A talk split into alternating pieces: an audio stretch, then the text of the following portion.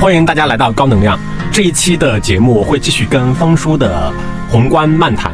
之前我们的几期节目里面，就是我们的几个主题，我们回顾一下，其实它刚好串起来的。比如我们上一期其实讲到中国的产能扩张的过程，就中国怎么一步一步为全世界准备好产能，成为一个世界的超级工厂的。其实，在中国产能扩张过程里面，它有两个事情是同步的嘛，一个事情它其实也是全球化的扩张的过程，因为中国。的出口其实是受益于全球化的，然后另外一个其实也是上期节目里面峰叔特别用了特别大的篇幅去聊的，它其实本身也伴随着中国的货币的扩张的过程。然后呢，我们上期就留了一个尾巴，这个尾巴是什么呢？就是其实接下来我们的金融基础设施怎么去运转？比如，因为它可能涉及到几个问题嘛，一个问题就是说，如果我们的货币继续扩张的话，我们怎么把钱？更好的去发下去，比如过去我们可能借助我们的呃国有商业银行结合商业银行这样的一个融资渠道，把钱发到这，当然其中也有一些包括影子银行啊，把钱发到很多的公司啊，包括居民手里面，它造成的可能就是我们整个国家的那杠杆率上升嘛。然后第二个问题就是说，这些钱它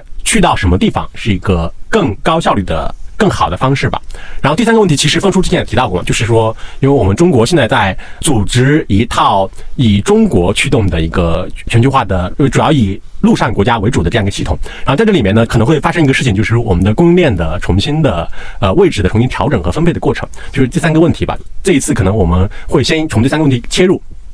对，是 确实，就像之前咱们讨论的，就是因为中国的。货币的增加过程，尤其是在伴随着经济快速增长，其中有过热的阶段、较热的阶段和较高速发展的阶段，扩张性的这些货币到底最后是第一叫去了哪里？我们讲了去了三个主要的货币蓄水池，包括了产能，当然产能之后就出现了因为过度扩张所产生出的过剩产能，或者叫做低效弹性产能，它既吸收了全球的通胀，部分意义上帮助发达国家，尤其是美国，但是同时也造成了潜在的叫资产泡沫，因为尤其是当需求产生变。化以日本金融危机为例，当需求产生明显变化的时候，这些产能就会大规模的破裂。那所以中国在第一个蓄水池上，从二零一三一四年开始，使用了持续的政策让它泄洪，就是让这个部分的蓄水池当中过量的水能够流出。当然，这是一个比较难受和痛苦的过程。那在这个过程当中，如果我们总结一下，我们结果是从百分之六十二的产能综合利用率全国变成了今天的百分之七十八，当然失去了一部分的供应链弹性。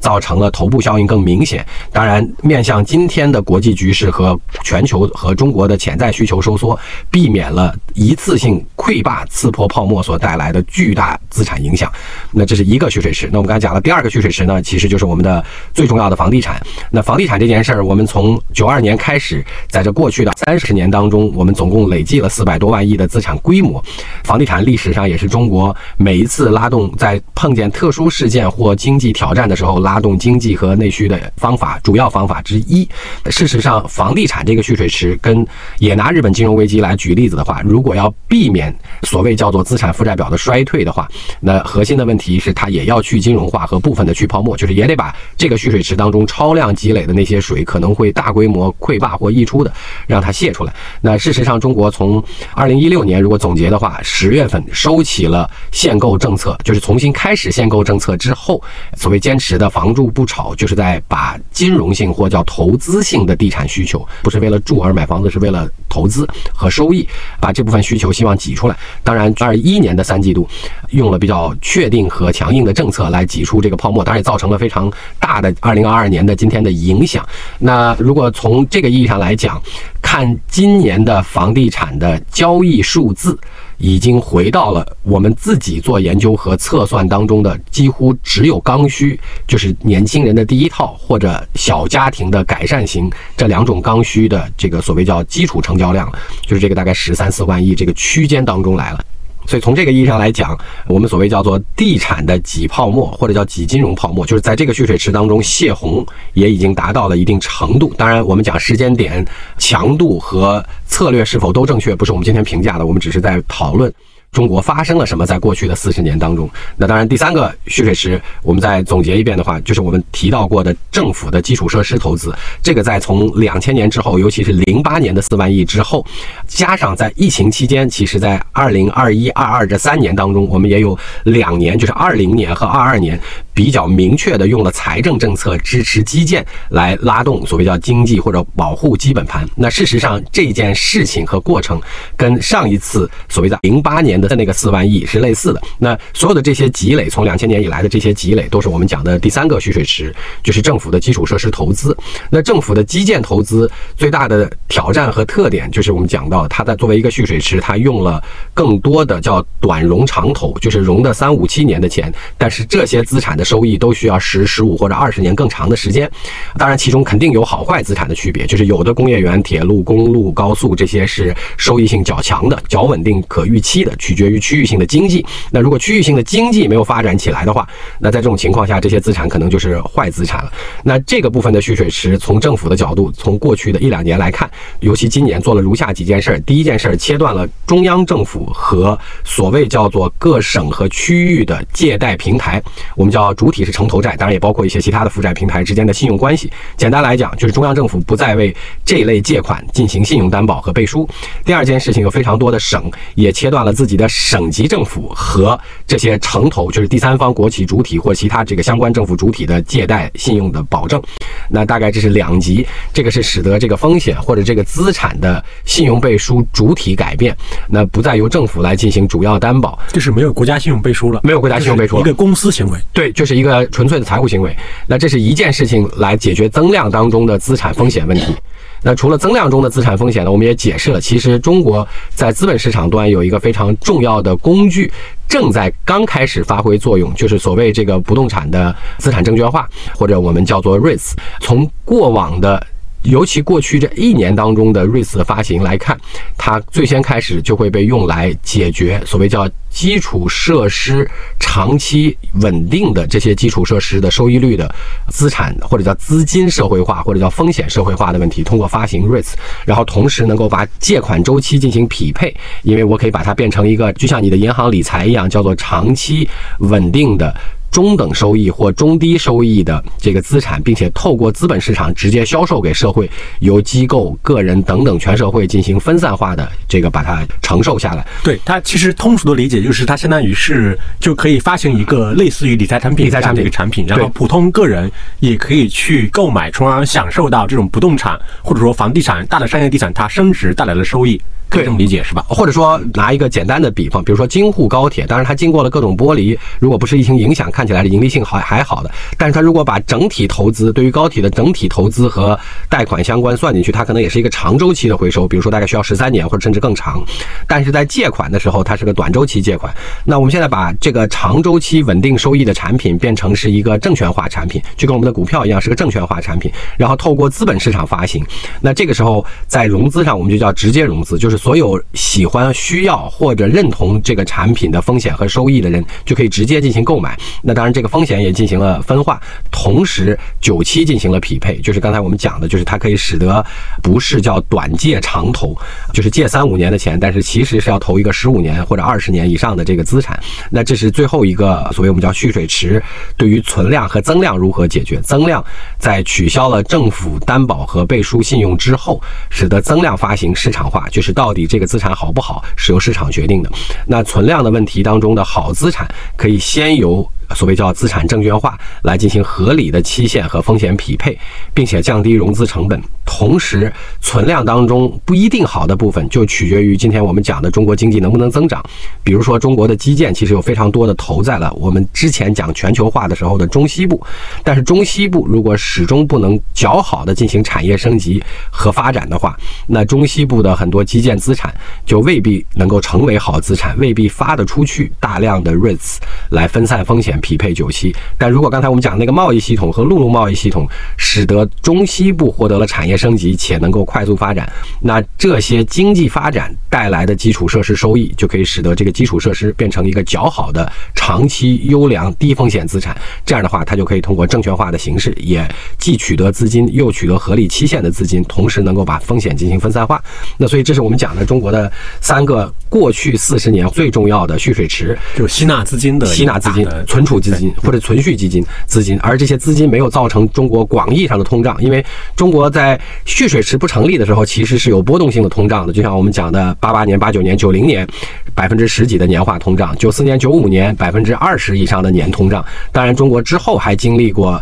比如说零三、零四，甚至零九年金融危机之后短暂的，甚至我们还经历了疫情的二零二零年的前三个季度的剧烈通胀。当然，这是由于供应链当时出现了一些问题导致的短期波动了。所以说，他用这些方方法吸收了货币，没有造成货币本身阶段性如果过热或超发，给经济带来的过度通胀或者叫过热本身产生的巨大的破坏性影响。当然，从一二、一三、一四以来，对这三个蓄水池的。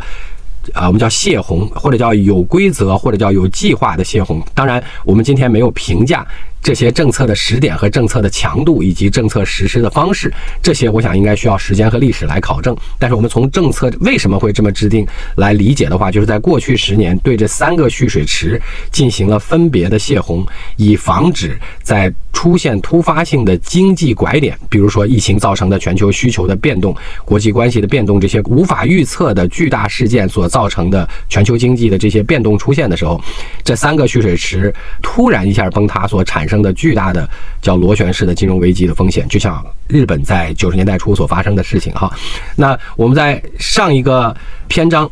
或讨论当中讨论完了这个问题之后，我们还有一个附加的问题，就是刚才。祥总提到的说，这些钱是怎么下去的？这些钱就是这些货币是怎么进到这三个蓄水池的？它的导水管是什么？那就是其实我们在中国有一个非常重要的在金融里的观念，叫做间接融资，指的就是银行融资。那我们解释一下什么叫间接融资，就是在借方和贷方之间有中介进行了管理，它左边进行了资金的收集和撮合，右边对资产进行了评价评判，并且贷出。那这种人我们叫中介方。那在中国，由于金融系统的发展历史造成的这个中介方是谁呢？就是银行系统为主了。那银行系统为主产生的这个所有的分配钱的行为，大部分都变成了贷款，就是我们所说的杠杆率。那杠杆率增加带来的挑战，是因为全社会的借贷总规模过高，所以一旦出现了经济问题，或当我们被迫因为各种原因要开始调整利息的时候，全社会的财务成本就会增加巨大无比。比如说，美联储在零息的时候，二零二一年的，因为那时候已经有高达二十万亿美金以上的国债，美国国债发行，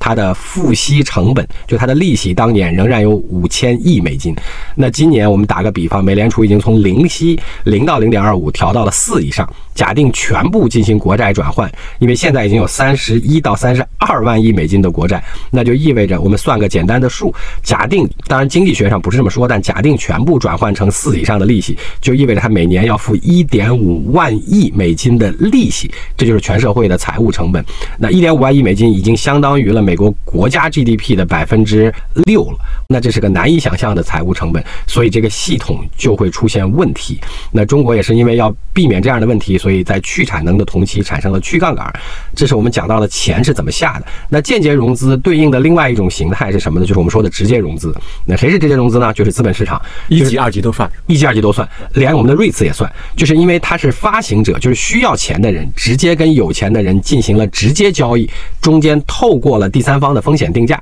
比如就像我们讲的评级系统，就像我们讲的券商、发行商、保荐系统等等，它其实对这个资产做出了一个第三方的评估，但是你。愿意用什么价格来买？你愿不愿意买？你愿意买多少？那这件和你愿意持有多久这件事情是完全由供方和需方之间直接交易获得的，所以我们把它叫直接融资。那直接融资因为没有中间撮合，所以它减少了融资成本。因为所有的撮合的中间方，就是间接融资当中的银行或所有的中间方，它是需要赚那个利差的。所以说中间方越多，它那个利差效应就越明显。我们叫资金成本越高。因为中间商和间接融资这个问题，我们提到了中国金融的另外一个跟全世界不完全一样，或者在发展中的现象，就是因为我们对银行的存贷利率的限制。从百分之百的刚性，就是存款就按这个贷款就按这个利率，到贷款利率先开始放松，可以有提高，可以有波动，可以有上行的区间，到存款利率逐渐也有一定的空间。经过了三次利率改革，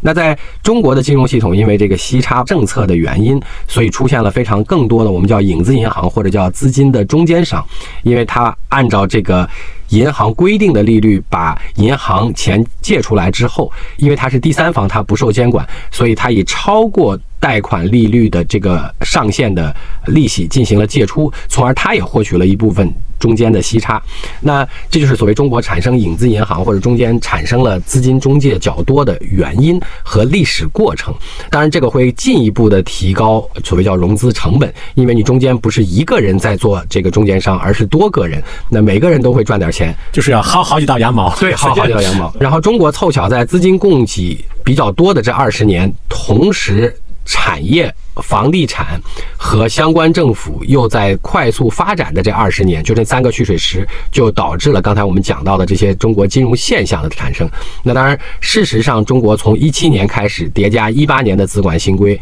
和一五年之后的利率改革和汇率改革，在努力使得所谓叫做中间商的减少。原因和方法就是我透过让存贷款利率可以进一步。市场化，就是存贷款利率不再受刚性限制，那样这样的话，银行或者不同的持牌金融机构就可以自己行使到底供方和需方之间可以做多少利差，我用什么利率吸收存款，我用什么利率贷出我的这个贷款。与此同时，还做了一些金融的政策规定，这是我们最熟悉的就是所谓资管新规。简单来讲，那件事情就是不允许银行以各种名目把钱借到体外。但是由体外再进行更分散的借贷和投资来赚取进一步的息差，所以这是从政策上也把这件事儿往回推，就是如果要有中间方，银行必须自己承担所有的这个中间方的过程和责任，因为这样的话可以减少终端的借贷成本，同时使得银行的风险可见，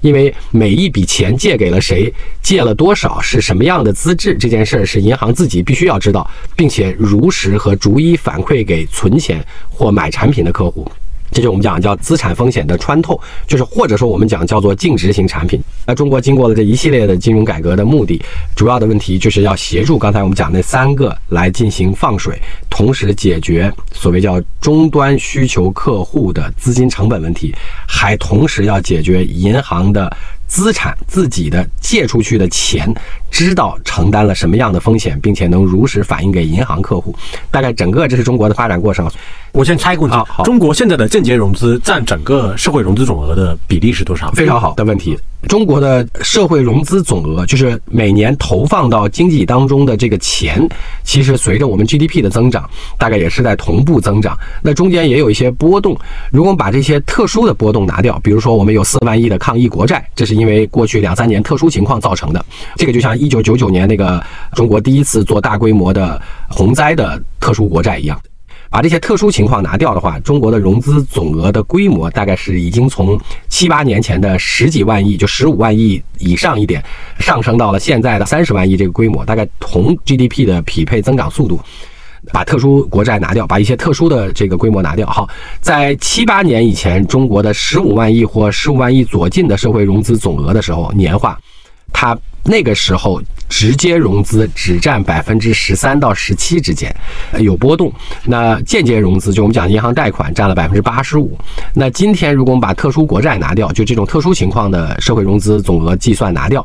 只算正常年化的，在今天的三十万亿当中，所谓叫直接融资。已经占了年化社会融资总额的超过百分之三十了。说一个具体数据，比如说中国二零二二年的 IPO 发行量，融资总额是五千六百亿人民币。那五千六百亿还超过了去年，去年已经是中国的新高了。二零二一年，二零二二年这五千六百亿，我们合起来大概就是八百亿美金。那我们比美国多了两倍以上不止。那中国当然二零二二年也是全球的 IPO 最大，因为全世界全年大概是一千八百亿美金的。IPO 总募集金额，那一千八百亿美金当中，中国就占了刚才八百亿美金，就占了接近的二分之一了。所以只看二零二二年，因为发达国家的资本市场不好，中国是毫无疑问的所谓叫做 IPO 融资金额的全世界第一名，而且远超第二名，就远超了美国了。这种 IPO 就是我们讲的典型的直接市场的融资，因为它是资本市场由资金的需求方，就是 IPO 的公司和资金的供给方。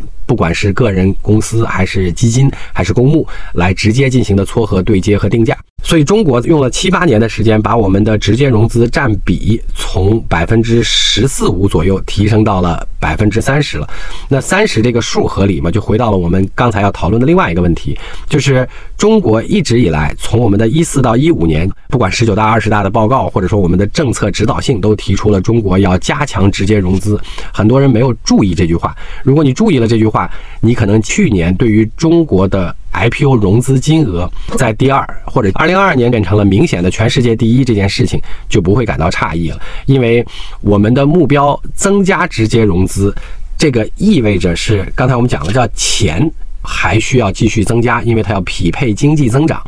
同时，这个钱又不能再透过大规模增加杠杆率的形式，或者不能再透过都是银行贷款的形式下去，因为我们要降杠杆，最起码我们要保持我们的全社会的总杠杆率。保持不变或努力让它逐渐下降，所以就意味着银行仍然承担很大的作用，但是增量更多的钱，就是今年比去年更多的钱，不能再通过或者所有的增量不能再大规模的通过银行下，因为那样的话杠杆率还会继续上升。在政策里一直强调的要增加直接融资占比，那占到多少合适呢？也许我们比照所谓中等发达国家，我们不比最发达，因为美国这个数跟我们是完全反过来的，因为它是直接融资占了百分之八十多，因为它的资本市场对于直直接发行的企业债和包括我们讲的 REITs 这类产品提供了巨大的供给，所以它的直接融资是八十多，甚至九十。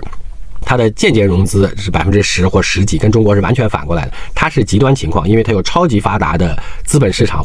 那中国还远没有到那儿。如果以中等发达国家来看，这个数就直接融资应该也占到了当年社会融资的百分之六十。假定中国现在从百分之二十五以上，希望能够翻一倍到百分之五十，接近中等发达国家的水平。那因为中国的经济还会再增长，所以我们会从现在的三十几万亿的社会融资总额，可能会翻到。看多长时间，也许我们会翻百分之五十，也许会翻百分之七十，看统计周期有多长。那我们以百分之五的增长率来看十年，大概我们就会翻到一倍以上了。那或者换句话来说，我们从今天的三十几万亿的亿，最少要到五十万亿的新投放社会融资总额。那如果我们取一个刚才我们讲的百分之五十的目标值，就意味着在若干年后，比如说七年或八年后的。当年在那一年的五十万亿的资金投放当中，要有二十五万亿的资金是透过直接市场直接融资下去的，那这个大概就是最大的一个金融结构上的变化。从这个意义上来讲呢，就是这个钱从哪里出去，就是更多的钱。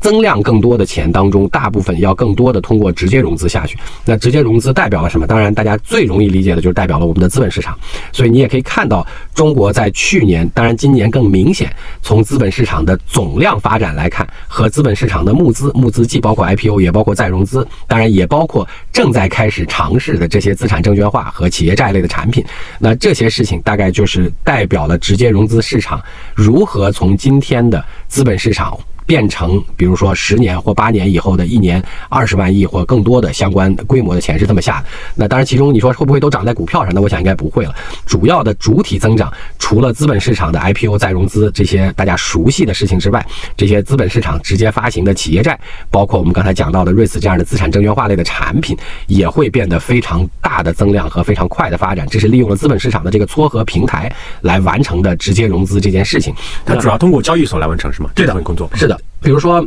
我们能看到的这个不算企业债，但是我们能看到一个金融现象，就是有非常多的金融机构或者有非常多的类金融机构在我们的资本市场发行那个 ABS。就是那个也是一种典型的，我们叫资产证券化，就是把某些类型的消费贷款或者相关贷款进行了证券化，跟我们刚才讲的 REITs 有相关性。当然，就像你刚才讲的，它也是透过资本市场的这个撮合平台或者叫发行平台来直接和债权人进行交易，就是我直接找到有钱的人来进行交易撮合，通过第三方参与部分定价，就是到底你的风险级别、你的资信级别、你的偿还能力等等这些事情，就我们讲的，就是在美国非常发达的那些评级机构，就是那些啊什么惠誉啊等等。我们在推动这种直接融资比例的上升的，就是它的措施啊，或者努力，比如大家能看到的，就是类似于之前新三板，然后后面有科创板，然后也包括说一直在努力推注册制。就除了这些努力之外，我不知道还有什么努力是我们可能没有特别注意到的吗？我觉得它这个里边就分成了两件事，这就跟我们刚才要讨论说中国的钱将来会从哪里出，就是会怎么出。那这里边还有另外一个非常重要的节点，就是所谓叫离岸的中国资产交易中心。因为刚才我们讲的 A 股、深圳资本市场、上海资本市场都是我们在岸，就是在境内交易的境内资产，也是以人民币计价为主的。那么中国还有另外一种很大的需求，我们叫中国资产的离岸交易中心。那什么叫离岸交易中心呢？比如说前一阵炒得沸沸扬扬的地产债，因为经历了大起大落这个过程哈，那这就是在中国资产，因为他们是中国的开发公司，中国资产募境外的钱到底在哪里进行撮合交易？我们叫离岸交易中心哈。在这个意义上来讲，先解决的第一个问题是中国需不需要中国资产的离岸交易中心？中国非常需要。就像之前我们讨论的中概股，或者说在纽交所、纳斯达克等发行的中国公司，他们其实就是中国资产去离岸融资，获得外资投资的这种典型方式。就刚才我们讲的问题，是因为中国的发展阶段，或者任何一个大国的发展阶段，它在发展中，因为需要非常多的资金和长期投入，所以它只靠本国匹配的货币规模是不够的，它需要吸引大量的外资。它以什么来吸引？就是以经济增长和它的创造稳定收益的能力来获得了这些外资的青睐。所以，任何一个发展的国家，尤其是大国，都需要大规模的外资，这就会产生了中国资产的离岸交易中心。就像我们之前讨论中概股的问题是一样的。今天最大的悬念是在过去的二十年。其实中国也是参与了美国推动的以美国资本市场为主的金融体系，当然也是以美元计价的。这也是美国的资本市场和美元交易这两件事儿，也是再往前美国推动的全球化当中的支持性或者叫做服务性的相关市场和规则。那中国也是一样加入了这个体系，所以会产生从两千年之后，中国公司越来越多的去美国资本市场上市和募资这种离岸交易的方式。我经常讲，最大的、最有意思的变化是在其实一三、一四、一五很难找一个具体的位置，在某一个十年前的某一个位置之前，中国的资产在。不是非常被境外资本的了解情况下，我们要到他们的面前去跟他们讲我们是谁，所以我们要走出去，并且要讲给大家听我们是谁做了什么，就是这些募资的公司。所以那个时候的挂牌、路演和募资全发生在了美国为主、欧洲为辅的这个程序里边。好，那到某一个节点之后，也很难切分了，到底是零八、零九、一零、一二，还是中国超越日本变成全球第二名？比如说你从一二年开始起算，或一一年起算。但从某一个时间节点开始发生的变化是，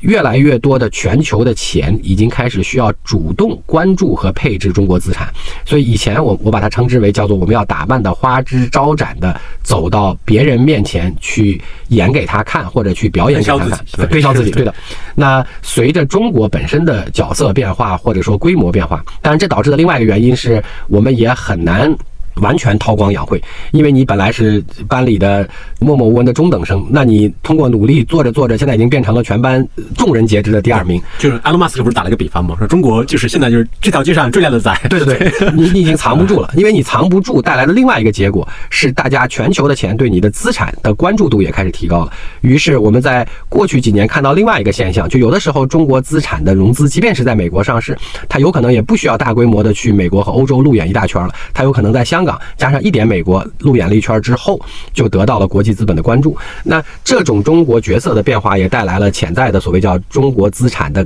长期来看的可能的离岸交易方式和交易地点的改变，那这个时候就回到了一个比较重要和敏感的话题。我们先不说我们是重建一个体系，假定中国资产的离岸交易地点和方式有改变，它会如何改变？随着中国的变化，那你以今天可能能猜测到的情况来看，因为中国的香港在过去的两年发生生了非常多治理结构上的变化。那当然，今天大家很多人对这个变化是有各种说法或争论，但最重要的问题是在做出了。这种变化和调整之后，香港会怎么样？那如果我们讲乐观和理想的情况，就是香港更适合变成一个。中国资产的离岸交易中心，原因是因为什么呢？因为几件事情。第一个问题呢，我们先回顾一下香港的发展。其实从七十年代以来，就从改革开放以来，香港到九十年代中后期之前，最好的这个时间点，是发展最快的这个时间点，是中国刚改革开放的时候，大家对中国有兴趣但不了解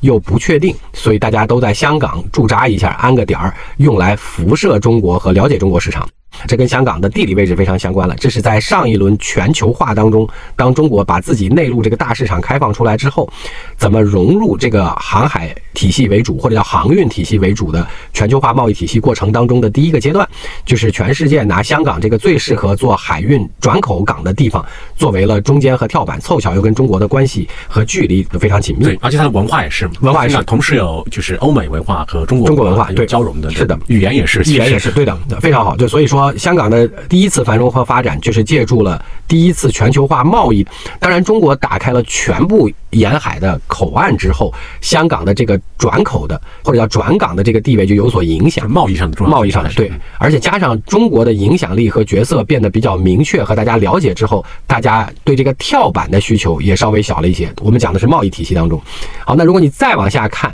我们把贸易这一篇翻过，在中国资产变得比较重要的这个周期里，或者中国资产将会被变得比较重要的这个周期里，当然它有波动。比如说，二零二一年的三季度，中国从政策调整以来，加上今年我们回顾每个月都发生了大事儿，所以大家都对中国有不确定性的时候，去年的三季度末开始到现在为止，应该讲大家对中国资产的配置是有各种不确定性和各种钱的，我们叫各种各样钱的离开中国资产的过程。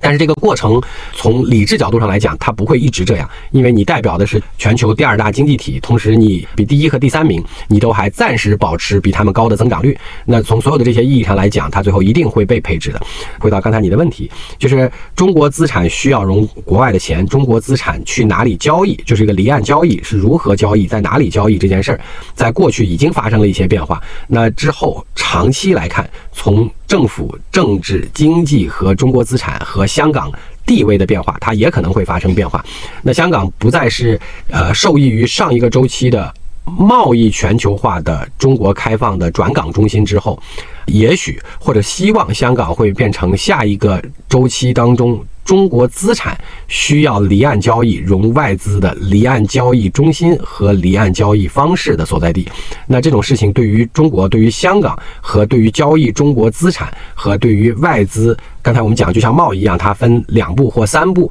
来理解中国资产和配置中国资产，大概都是合理和有可能的。而凑巧，中国在或者叫香港在过去一两年的变化，也使得从中国的政策制定者来看，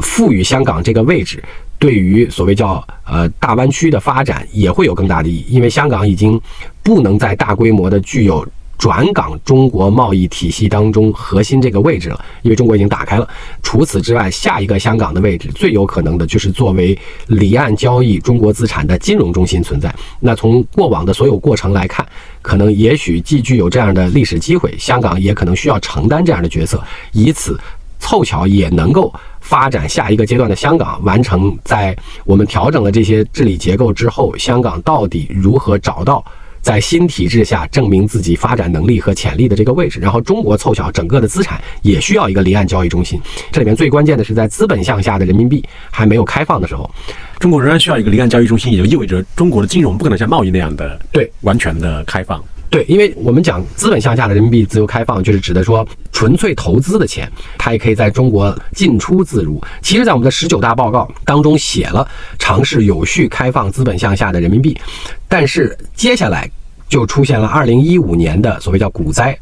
然后在那个时候，因为这个特殊事件，就使得。对于资本向下的人民币是不是应该过快或者较快放开，产生了不同声音。因为对于当时二零一五年的八月份的股灾，一种比较明确的声音是说，如果中国资本向下的人民币开放的话，就会导致更大规模的叫热钱的进出。就它在你的股市一旦不行了之后，就会大规模的撤回，就会导致你的资本市场呃出现巨大的问题。那一五年只是因为撤了杠杆才出现的股灾问题，如果叠加上大规模外资的进出，就可能会有更大规模的股灾。所以因为这个现象，使得资本向下的人民币开放呃又被暂缓了。因为中国的呃金融政策的调整，就像我们之前讨论利率改革、汇率改革这件事儿一样，啊、是十年一个周期的在有序推进。但即便如此，每一次的汇率和利率改革也都碰上了特殊事件。对，所以它就会导致，其实上海会在吸纳全世界的资金来交易的，就这个位置上面，它会可能相对于香港而言就不是那么理想。就因为它的钱不能自由进出，主要是就是用于投资的，就资本向下的钱不能自由进和自由出。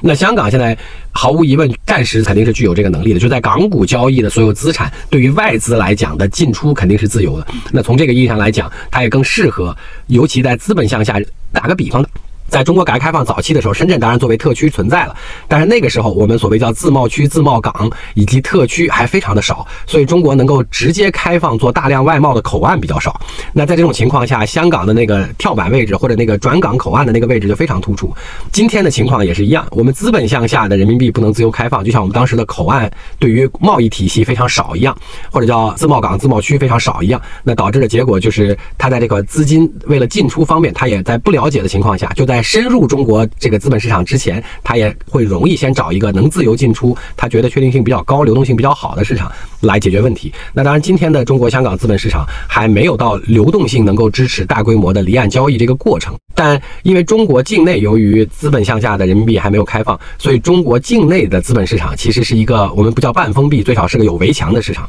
所以我们看港股和 A 股，一般 A 股都有溢价率的原因，就是因为这个，就是因为中国的钱是多的，在资本市场层面，但是这些钱还是不能自由进出和交易的，就是换成外币去境外投资的。那从这个意义上来讲，我们在过去的一年看见了，尤其是过去的大半年，看见了非常多的。政策端倪是让港股和人民币之间的交易能够以各种方式开始流通和进行，那这就说白了是让。中国的人民币的资本市场流动性，能够部分意义上帮助解决香港资本市场所需要的流动性和交易规模。那当然，随着全世界的钱经历了二零二一年的三季度到现在为止对中国各种不确定性，这里边有战争因素，有台海的问题，有中国的政策理解问题，有政策制定方式和政策制定本身的理解问题等等。经过了这一段跌宕起伏之后，如果大家在回配中国资产，那大家也会优先的。会回配到港股上，那这个时候港股既集合了新去的，比如说最近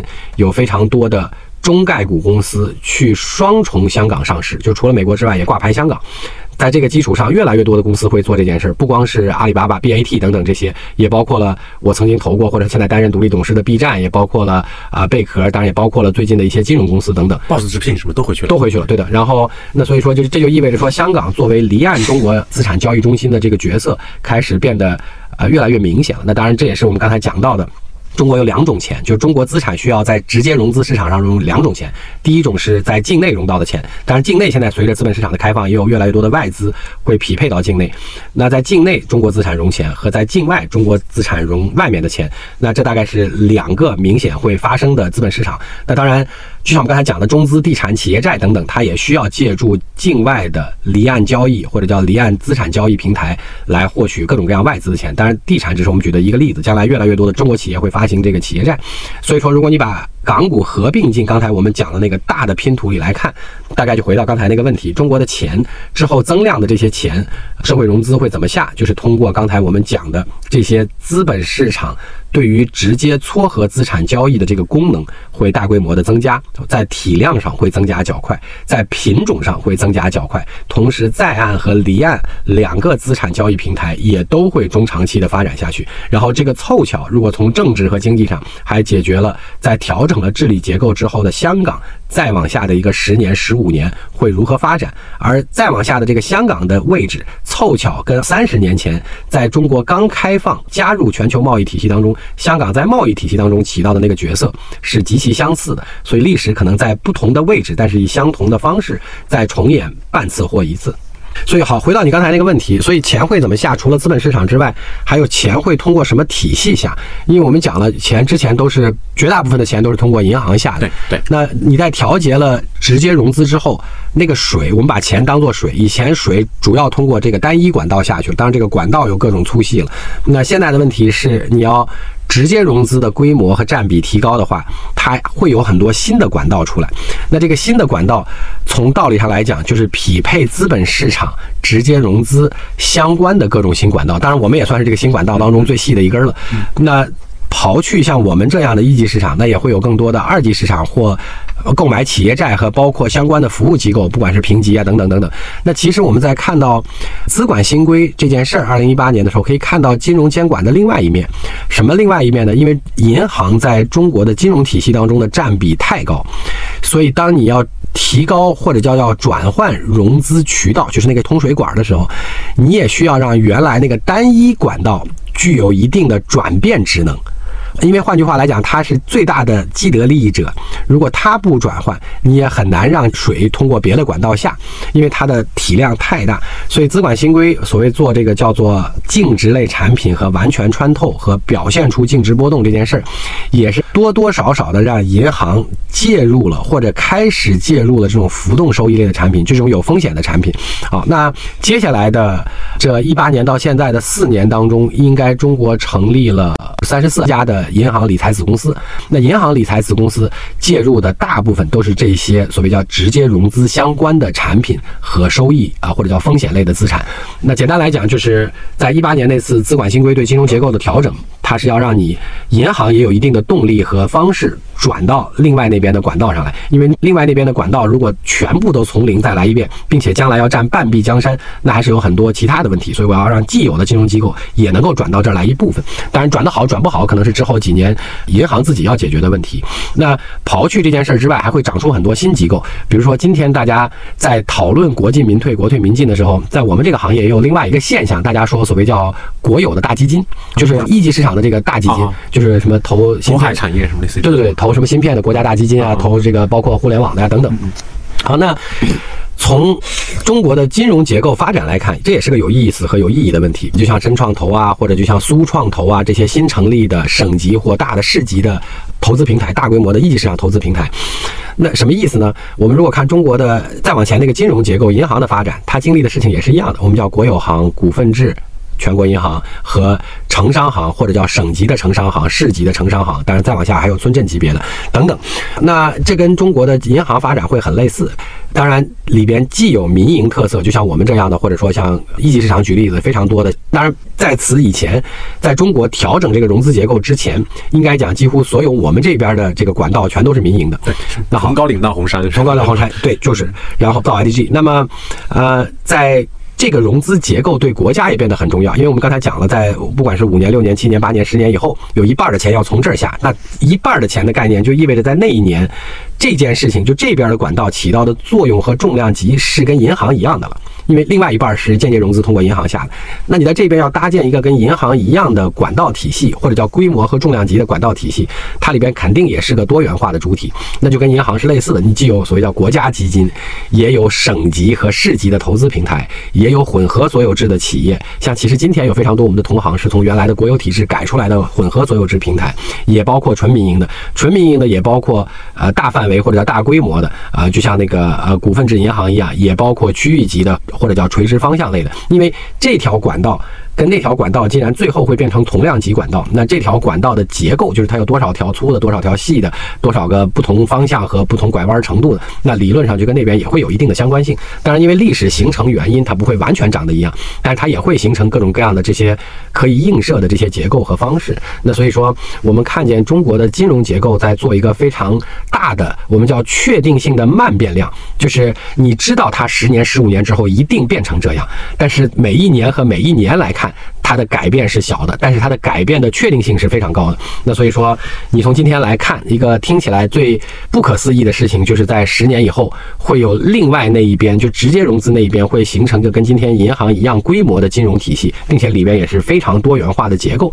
不管是国家级的国有，还是全国性的民营，还是省级的国有，还是区域性的有民营或者混合主体类的，这个大概都会有。那所以说，这一边是我们讲叫做存量中的大增量。就跟我们讲车里面的新能源一样，所以这一边的整体结构会在一个较长时间段之内面临到非常多的确定性的跌宕起伏的变化，因为它是存量中的大增量。因为你想象，在七八年或十年以后，这边要占整个金融体系接近一半的作用和一半的规模和体量。所以说，如果你认同这件事情，从现在开始，或者从哪怕啊七八年前开始。到十年以后，这二十年就像银行从九五年开始到一五年之间的这二十年一样，会产生波澜壮阔的变化。当然，它的标的不管是 A 股还是香港资本市场，也会同时是一个长周期确定的慢变量。当然，中间会跌宕起伏。就像我们讲，今年的港股超级无敌惨，是因为二零二二年由于外资对中国政策、资产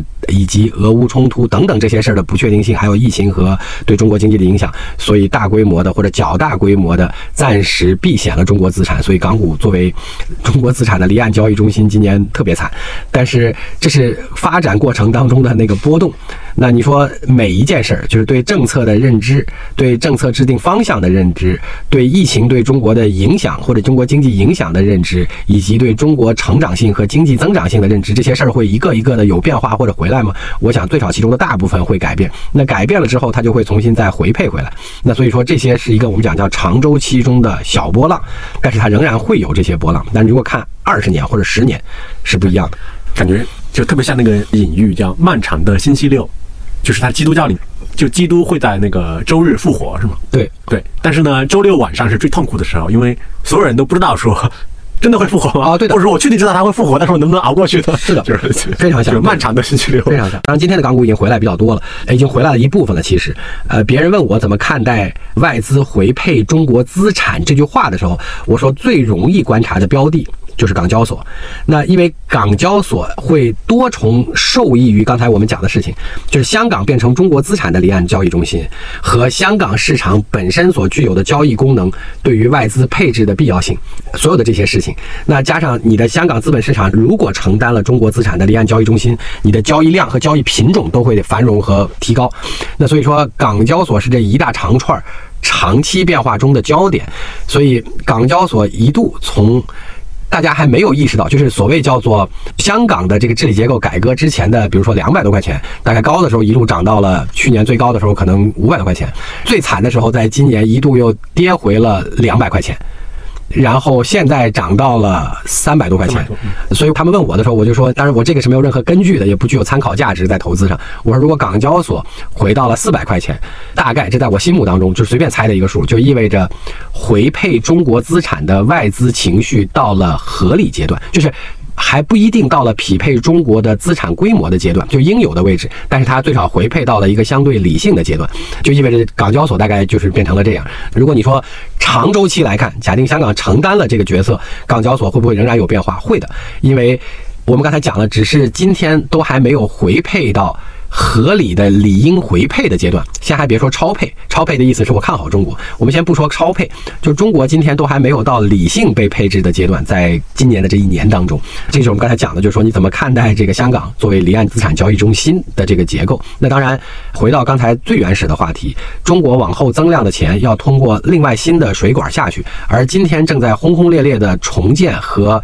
新建整个这个新水管体系的过程当中，当然这个水管所对应的那块铁。就是所谓那个资本市场也在发生起伏跌宕的变化，不管是我们讲今天能看到的 IPO 和再融资，中国资本市场的交易规模，还是香港作为离岸交易中心的可能和潜在的长期变化，还是资本市场相关制度的改革，包括了注册制，包括了已经开始尝试、即将较快推出的在岸和离岸的企业债交易，或者说这些资产证券化产品类的交易。当然，与之相对应的还有很多金融机构的变化，除了银行之外，我们这个行业会有变化。二级市场相关的行业会有变化，企业债相关的发行服务和认购机构会有变化。除此之外，我们还看见了在金融体系当中的一些有意思的现象，比如说刚才我们上面讲到的非常重要的，中国的金融体系经历了一些整个的长期的一些确定性的调整和变化，也包括刚才我们提到的资管新规。那大家都认为，从二零一七年到现在，是金融在中国是个非常强监管的周期。当然，二零一七年之前经历了一轮开放，从一三年到一七年，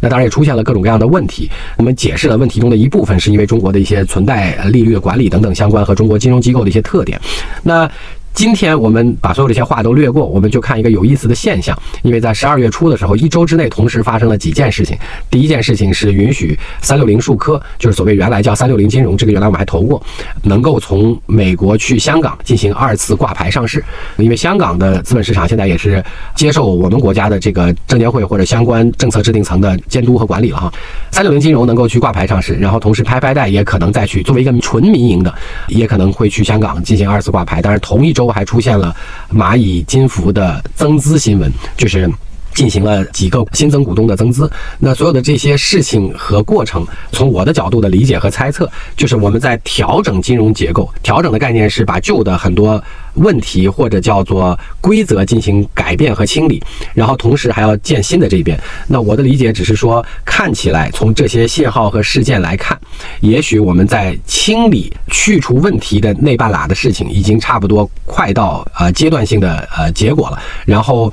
把旧的改好，并且开始推动新的，到了一个可能的新周期。因为它在同一个周当中，对于民营金融、对于互联网金融和对于最大的整改以后的互联网金融平台都有了新动作。那这大概就意味着中国的金融可能也要进了一个新周期。那什么叫新周期？就是我们刚才讲的，整个金融系统要新建一套管网。同时，这套管网要起到新的作用，来调节中国整个的资金分配方式和资产对接或者叫资产撮合方式。当然，与之对应的，我们也看到了资本市场的很多政策，不管是面向 A 股的注册制科创板，还是面向港股的人民币和港股之间的交易性的这些大规模的扩张，这些事儿大概都是在。管网和管网所要灌溉的那些农田里边做好了足够多的准备。当然，我们也看见了一些信号，就是重启了对于金融创新，不管是民营还是国营，最少在某种程度上的信号，能够重新开始这个金融结构或者叫金融服务机构的这些推动和创新周期。嗯，对，我们刚刚其实用了很大的篇幅去谈论它的那个管道的问题嘛，就管网或者管道的问题，就是它的一个结构性的转换。这些钱它通过这些管道，它留下的那些标的会有变化吗？方叔，你刚才讲你的原话是用蓄水池，无论是地产啊，还是政府项的基础设施啊，这样。还是我们本来基于制造业的产能扩张啊，比如我不知道在下一个这个管道调整完之后，它的钱的流向的那个标的或者蓄水池会有变化吗？会，这是个更好的问题，就是因为我们先看上三个蓄水池，就是产能扩张、基础设施和房地产。当时的产能扩张，当然主要也都是所谓叫规模性的厂为主了，就是也能够有建厂房、买土地等等这些扩张方式。那当然，房地产和基建是更确定和明显的例子。什么意思呢？就在之前我们讲那个水管所浇灌的那。那个农田或者那个庄稼的典型特点叫做单个都是又粗又大又壮又可见的。那换句话来讲。而且确实也有效支持了中国经济的确实相对高速的增长，因为在第一个阶段需要这些事儿，因为他们都是基础的增长。好，那比如说我贷款给一个房地产企业，它的这片地在哪儿？这个地看起来是如何？这个地上能建多少个房子？批准合建多少套房子？以什么样的价格可以在周边可比价格里销售？多长时间建完？什么时候能卖完？在原来的地产周期里，可见性都是比较强的，而且它需要的资金体量又特别大。那所以说，这是我们讲原来管网灌溉的主要对象，当然基建更是如此了，比较容易看到，对，叫又大又粗又壮，单个。就都很大，然后回过头来，你讲的问题非常重要了。那今天我们在面向。资本市场或者叫直接融资市场所要灌溉的这些对象，他们其实虽然他们可能是上市公司或者可能是能在资本市场直接发行债务的企业，它也是具有一定规模的企业。但是对于这个企业，对于刚才我们讲的从资金需求量和可预见性的体量规模上来看，比一个大的基建项目或一个大的房地产项目肯定是有很大的这个体量上的差别，在资金需求上是有很大的体量上的差别。那因为你今天上市募资多的，你也就是个几亿、十亿这个水平，小的都是中小几亿这种水平。那你要是一个大地产项，目一目都是大几十亿的钱哈，那所以说你刚才讲的非常重要，就是在这个新的管网体系当中，它浇灌的对象都变成了是中苗和小苗，所以中苗和小苗带来了什么结果？第一个，它要所谓叫灌溉水利的这个精确性要提高。对，因为央行比较喜欢讲的话就是大水漫灌嘛，之前就是对大水漫灌，对，现在可能就是滴灌了，滴灌，对的，就这么回事。然后同时它的风险性也会增强，因为你灌溉的是一棵树的时候，当然可能突然的政策调整或者市场变化可能会导致这个树也出问题，但是毕竟是棵树，它可见性比较强。但你如果灌溉的都是苗，那比如说一亩地里不管多少个苗，到底多少最后能长成好苗或者长出庄稼来，你是不能完全确定的。它不像树确定性那么高，所以它的风险性也在提高。因为风险性也在提高。从这个意义上来讲，它做了风险分散，也相对是在这个直接融资当中起到的另外一个作用，就是我的企业债务经过第三方评级之后，我在资本市场上发行了我的企业债。那有多少人认为我是一个好企业，这个企业债是划算的？有多少人不这么认为？认为的人当中，他有多少能力愿意你来买我多少份额？这件事儿基本上都是既分散且完全由市场化来决定的。当然，对应的好处是融资成本可能降低了，因为它中间没有多到经手的息差差别。对。对它其实从这个角度讲，管道系统的转变，它应该也是不得不转变的，因为你过去的那个管道系统，它其实是没有一个发现机制的，它没有办法去找到那么多分散的小的可以去进行滴灌灌溉的那样的标的。当然，这个时候我们就理解回了政策，所以你看它最简单的两个描述方式，以前叫做规模性增长，我把它叫横着涨；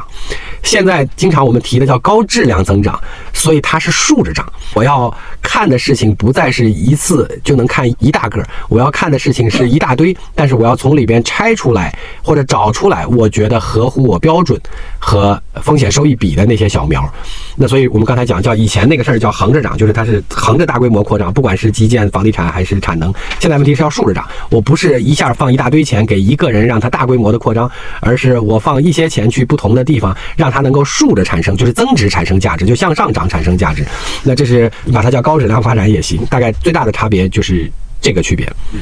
对。就这两个问题之外，它其实跟我们的就是我们讨论那个全球化这个话题相关的，其实我相信应该我们也是有一部分钱，它可能会流向。比如说“一带一路”啊，或者我们自己版本的全球化建设过程中的，那里面也会有很多的标的存在，而且它也是比较。又大又粗，比较容易被看到的标的，是吧？是的，因为那个没有很多的基础设施建设，或者说大项目建设。就像我们上一期的评论里面大家讲的一样，他讲的那个数据其实很有意思。中欧的这个陆路运输，就是刚才我们讲到的这个新陆路体系，虽然只有海运量的百分之五，但是货值是海运总量的四分之一，百分之二十五接近啊。这句话背后，你想一下，它的意思是什么呢？因为铁路的铺设成本是高的，因为航海最大的好处是它那个航路不需要钱，船扔水里就跑了。那那个你要修一条铁路是需要很多钱的，所以它的初始投入是大的，但是它的回收期也是长的，但是它的稳定性是高的。所以说，在开始承运的时候，最方便的就是在能够承担初期铁路的回收和利用成本的，更多的是相对高值货品，因为它能承担的运费比例会合理一些。所以为什么按照它引用的这个非常好的数据里，在高速增长的中欧班列当中，它的承运量虽然目前只有海运的百分之五，但是它的货值已经是海运量的四分之一，就是因为铁路运了很很多。能暂时短期能承受铁路的，当然铁路随着使用时间的增长，它的分摊的物流成本就会相对下降。尤其当铁路网越发达和越长之后，那所以说，但仍然它需要非常多的前期投入，就是像我们你刚才讲的大项目或者叫基建，就我们修这些铁路系统和高铁系统，它需要非常大的前期投入。那这也是毫无疑问的，这也是钱的另外一种大规模的用途。嗯，对，以及它与此同时，就是伴随着就是比如说你的管道系统的变化，就是你的灌溉技术，比如说之前可能大水漫灌就可以，现在你必须得滴灌，然后之前的大水漫灌，比如说就是丰叔也讲，它其实前去的一个很重要的一个标的或者蓄水池就是产能的扩张嘛，它其实造就了中国比如说最全的制造业的供应链。对，但是今天，比如说你的管道系统变化之后，它可能要比较精确性，因为钱它是要追求一个相对好的一个回报嘛，比较精确的去灌溉，去往那个标的，它可能也会带来说，我指完全中国国内本身它的供应链，就是我们在供应链里面位置的变化，应该是这样的吧？包括制造业啊这样的，嗯，是。所以你这个问题呃也很有意思，就就是一个经济增长，它基本上就是三个方式的主要要素可以驱动。一种方式呢，我们称之为劳动力要素。劳动力要素作为生产要素是怎么驱动的呢？说白了非常简单，第一件事叫劳动力便宜，第二。这件事叫人多，第三件事叫工作时间变长，这三件事情都是可以通过劳动力来驱动经济增长的。那中国显然我们知道这三个阶段我们都经历过，对不对？人多是因为在改革开放的初期阶段，呃，因为那时候中国有九亿多人，百分之六十以上的劳动参与率，当时的九亿多的百分之六十劳动力当中有百分之接近八十以上了是所谓叫做农村劳动力。所以那中国通过这个所谓叫做呃包产到户，中国通过。改变劳动者积极性，就是这块田是你的，就是多产了少产了是你自己的事儿，来提高了劳动者的积极性，所以导致的结果是中国迅速就从吃不饱，通过这个包产到户这件事情，或者叫农业改革这件事儿，到吃得饱。但吃得饱之后呢，跟大锅饭又不一样的情况是，就有很多富裕的农村劳动力了，所以这些农村劳动力就变成了一些社会青年，因为他不需要大家一家人天天去耕田了。那在这个时候，中国又第二次就变成了叫乡镇企业，乡镇企业叫田间地头的。轻工业，就是所谓叫小作坊，就是在田间地头就能生产个小工厂，然后就解决了一部分溢出的农村劳动力问题。第一件事情，他们是非常便宜的劳动力；第二件事情，相对又给他们进行了基础的工业培训或者叫技能培训；然后第三件事儿叫不离村但离田。不再是农业从业者，而是产业工人，所以他又变成了角色的转换，增加了家庭收入。所以这是当时农村或者叫村镇企业或者叫乡镇企业启动的最核心的特点，叫做劳动力多，劳动力便宜。然后在这个基础上，乡镇企业经历了蓬勃发展。到九五年的时候，我们说占中国 GDP 的四分之一，单独这个行业。那再往下发展，就变成了说我们要把它变成产业工人。所以我们说的所谓叫农民工，或者叫进城务工人员。那他们就开始从离开田间地头，去到城市里的规模化工厂进行生产加工。那这个时候，中国还是有劳动力红利驱动要素的，因为他们是经过了初期产业培训，且数量众多。因为多的时候，我们到三亿多，所谓叫外出务工人员。那同时，除了多和便宜之外，他们也非常肯很干。这是中国的第一个阶段，叫劳动力要素。那第二个阶段，其实大概就是从我们刚才讲的金融系统开始，从两千年之后开始的。因为第二个生产要素叫做资本驱动的，或者叫资本要素。什么叫资本要素？就是我们今天讲的叫做投资拉动的。就是这个时候，我第一是因为钱多和钱便宜，第二个是我有很多的方式可以透过投资来获得更多的收益。我们打一个容易理解的比方，比如说，如果这个时候先进的加工设备和机械工艺变成了能够生产好产品的一个要素。那相比于十五、二十五年前，或者相比于九十年代以前，我雇了一大堆便宜的乡镇企业工人来生产，和我这个时候投，因为钱多钱便宜了之后，供给多了之后，我投个一百万买个先进加工设备来进行产品的升级和加工，提高附加值就可以了。当然，投资拉动也包括刚才我们讲到的房地产，也包括刚才我们讲到的基础设施，这都算是投资拉动的。好，那就像我们刚才讨论从这个大规模灌溉到滴灌一样，当大规模投资这件事儿可寻找的有效资产标的或者投资对。对象开始减少，或者投资本的效率开始下降的时候，那就来到了第三个阶段，就是所谓我们叫做今天很热门的词，叫全要素生产效率。简单来讲，叫人均附加值和生产效率的提升，要来拉动它的第三波增长，或者接下来接力棒当中的增长。人均效率和附加值，或者叫全要素生产效率这件事儿，它最基础的一件事情就回到了所以叫人均素质的提高。人均素质的提高会带来人均附加值的提高，带来生产效率的提高。用最简单的话来讲，我能做复杂的工。作做和我的专业技能好到了足够管非常多复杂的机器，大概我就提高了我的人均附加值，那我也提高了所谓叫生产效率。如果我们拿美国来举例子，比如说我们之前讨论了台积电设厂的问题，那美国最大的挑战是台积电所在的那个环节附加值对于美国来讲和美国的公司来讲不一定够高。但美国剩下了什么人呢？美国剩下的都是芯片的设计行业，那可能是附加值最高或者叫人均附加值和效率最高的。那所以它的那个人均效率是高的。那我们从最先开始的富士康做完以后，我们做大规模的组装，到假定我们说台积电，我们做。高附加值或中高附加值仍然是大规模制造，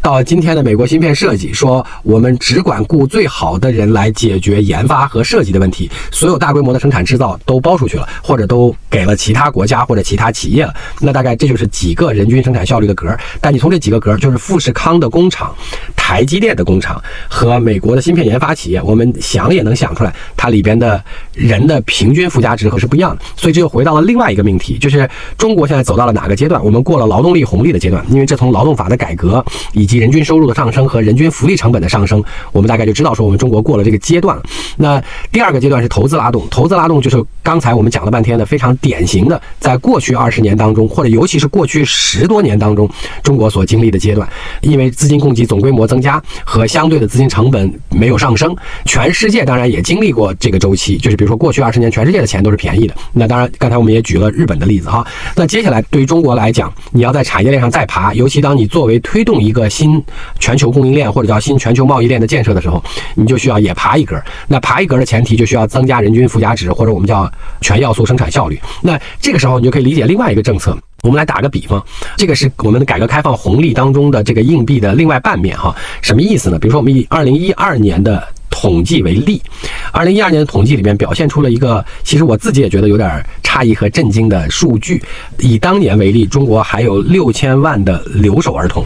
那简单来讲，就是父母外出务工，自己和姥姥姥爷、奶奶、爷爷在家的，就是没没有父母管的，一年见一次的这种留守儿童。然后中国还有三千万的叫城市边缘儿童。那这三千万人是干啥的呢？就是跟着父母，比如说到了北京来打工，父母在郊区工作，他就住在跟父母在一起。但是那个时候，因为他不是北京户口，所以他也很难上学，所以他就只能。上打工子弟学校哈。那这六千万加三千万，或者这九千万人，十年前的二零一二年统计当中的这九千万人，今天应该就是我们的社会青年了。因为过了十年，他们从当年的小学、初中和高中辍学生，变成了今天的二十多岁或者三十岁以内的年轻人了。他们是社会青年的一部分了。那这些人因为凑巧。刚才我们讲到的外出务工导致的留守和没学上，因为打工子弟小学基本上就上到初中。这边产生的问题是，他们大部分应该讲是学历不算高的，或者说学历甚至不高的。那他们今天因为有一些新工种的出现，比如说外卖小哥、快递小哥、专车服务司机等等，也包括快餐店服务员、连锁店服务员。好，大家有了一定的就业基础，但是从我们刚才类比中国将要去提高的产业链环节，或者将要去使用到的生产要素而言，他们最大的挑战是，今天这些平台提供的新服务业还存在。那我们不能让持续这么高比例的年轻人从事这样的工作。因为技术也在变化嘛，技术也在变化，对。那因为它的附加值毕竟还是稍微有限的。从这个意义上来看，你就理解说我们在教育上想要得到什么？因为在教育政策，就从我们二零一二年举的这个数据来看，还有很多事情发生了变化。因为在那个时候之后的几年，中国的高中教育的毛入学率，那么高中教育就是十五到十八岁的所有社会人群当中多少人在高中念书？高中教育的毛入学率从那个时候的百分之五十多，现在也提高到了百分之九十啊。那我们的高等教育的毛入学率，就是十八到二十二岁的所有人群社会人群有多少人在念高等教育？现在还是百分之五十出头。那所以说。中国在教育上的目的很清楚，这是从经济结构的倒推回来的。因为我们甩了一些中低附加值给其他的产业链环节，大家互相分利。那我们要自己在产业链上往上爬一格或两格。同时，中国的生产要素驱动也到了劳动力之后的资本，资本之后的生产效率。那要提高生产效率和解决我们更好的链主地位或者推动产业链分工的这个地位，几件事的合力造成我们要提高人均素质。那人均素质的问题是要解决什么？今天已经在解决的问题是让没上高中的人先上了高中。因为高中的毛入学率从五十到九十，那接下来要解决的问题，高中对于将来的人均附加值三年五年以后的够吗？也不够，需要让这些高中毕业的人能够不辍学，接着再往上学点啥。当然，理论上我们可以把大学再扩张一倍，但事实上不是大家都需要接受综合教育，因为大家需要更多不同类型的技能教育。前九年是义务制教育，高中不辍学之后，高中毕业了之后也不辍学，他也能再往上学点什么，所以他的附加值和人均价值才会提。提高面向未来，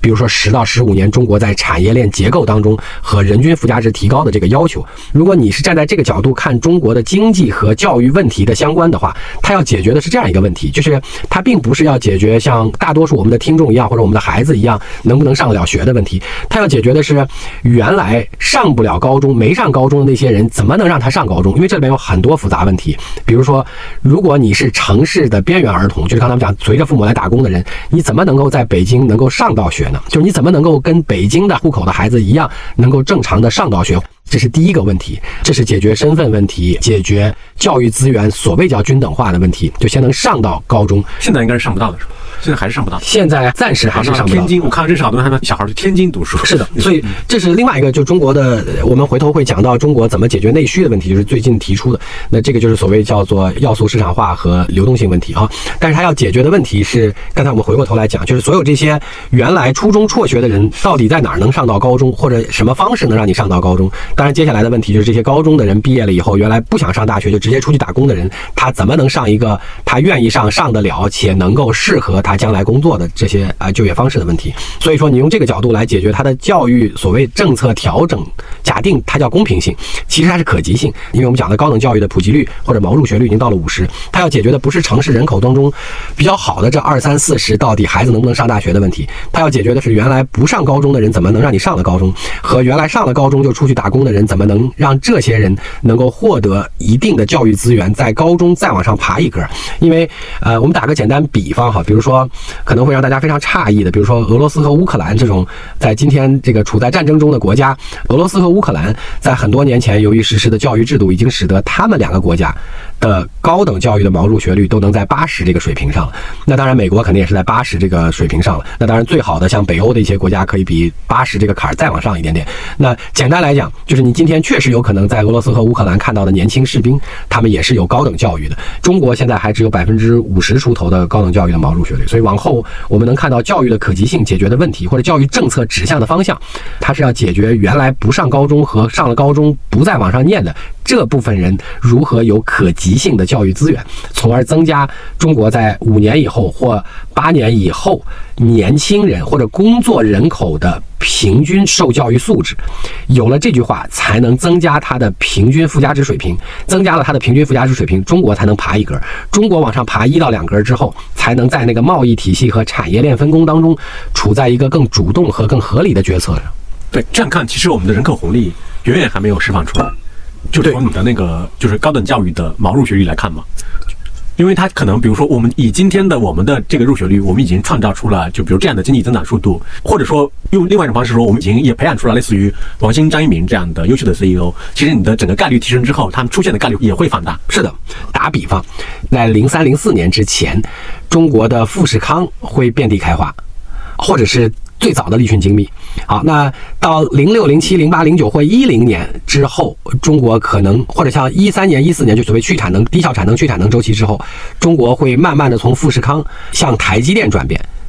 就是有希望有更越来越多的台积电。高端制造，对的高端制造，然后再往下，中国需要从台积电向有更多 Intel 或者博通、高通这样的公司来转变，当然同时你也有台积电和你转移了部分富士康。大概你要往后来看，理论上在我们的人口和经济结构和我们想要做成的这个经济体系和伙伴关系当中，大概会处在这样一个位置和转变角色当中。当然，我们讲的那个底层，左边是我们刚才讨论的金融问题，右边有非常多的社会服务体系，其中一个就是刚才我们讲到的教育问题。当然，你刚才讲到了户口问题，其实这跟中国的本身的非常多的历史发展渊源有关系，就是你要促进所谓叫。国内市场发展就是中央经济工作会议提出的内需或内循环，它的核心问题是要解决非常多的要素流动。那我们在这次可以在这块儿稍微做个结尾和总结这个要素流动的问题，因为我经常打的比方，在国内市场化一盘棋或者叫做整个大流通的基础上，什么是问题呢？就叫要素的流动是问题。简单来讲，沿海地区大家经常讨论的是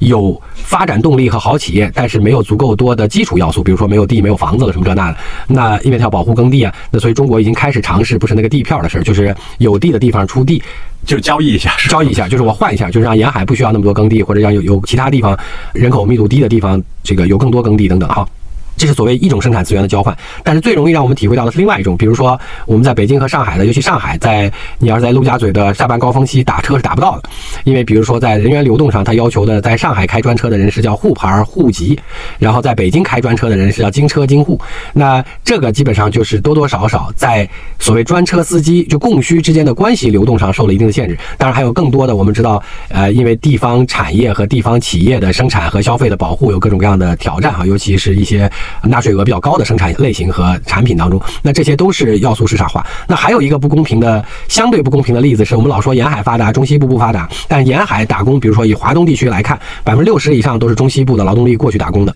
从结果上来看，最大的挑战是这些中西部的这个去东部打工的人，他一旦孩子教育自己生病啊，或者所有这些医保报销或者教育资源的消耗，他就回到了他的那个中西部，然后在贡献自己的劳动力产生附加价值的时候，他又放在了东部。那所以说看起来东部就一直好，然后西部就一直穷，然后西部要靠东部的转移支付来完成当地的，但事实上他所有的社会成本，我们叫福利成本，却都留在了中西部。那这个是什么造成的？这个是我们讲叫做资源的均等化造成的。就刚才我们讲到的，不管是能不能上学，能不能在地就医，而不是回家乡就医，能不能在地养老，而不是回家乡养老啊，这些问题造成的。那这也是跟我们刚才讲的专车司机更底层一些的那个叫社会要素流动问题。那当然，这里边还有另外一个小问题，是说中国的企业发展和区域发展，原来我们讲了，在九四年的这个分税制改革之后，是靠左边是地产，右边是生产型企业拉动的就业呀等等相关的发展。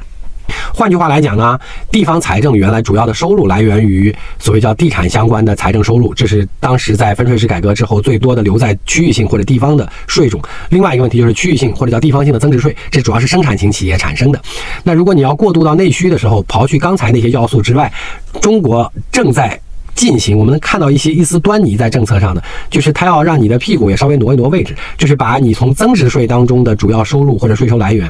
挪一部分去消费税。那挪到消费税之后，你就不会设置很多的地方性壁垒了，因为这个时候我要的不是都在我这儿生产，我要的是大家都到我这儿来买东西或者买服务。那这个时候对他来讲，这个东西在哪儿生产就不是最重要的一个环节了，或者说大家愿意在哪儿待着消费就变成了最重要的了。如果说税务关系的调整从增值税越来越多的调向了消费税，对于地方政府在分税制基础上能够获得的税务支持，因为房地产不管怎么调，呃，因为原来卖地的收入是留在大部分留在地方，将来的房产税收入可能也会类似，所以它都还是个区域性的，这个没有太大的改变，因为地本来是挪不走的，除非我们刚才讲到那个要素交换，就是我用我的耕地换一些商业用地等等，那东西部之间的，但是在这个呃生产和消费的关系问题上，如果政府多的从生产当中得到了税源，变成了从消费当中得到的税源，大家就会更多的关注到如何拉通、吸引好东西到我这儿来卖，而不是照顾本地生产型企业保护它。大概这种的关系转变。那所以说，你从中国整个的往下一个长期的结构来看，为什么我们会？或者叫如何使用中国的内需市场来解决中国下一步的发展，中间要打通的那些政策环节，其实我们在政策上已经看见了很多，虽然他们看起来是不连续的，但他们是高度相关的。就这些什么要素市场化、统一大市场，以及消费税的转变等等，所有这些事情大概连起来，多多少少都是为了解决我们刚才讲的那个内需的大循环能够高效流通之前的一些前置性的政策也好、动力也好、障碍也好、要素也好，能把它们先做一些前置性的解决，然后当你开始需要这个全流通的时候，它才能逐渐的打通这些疏堵的关节。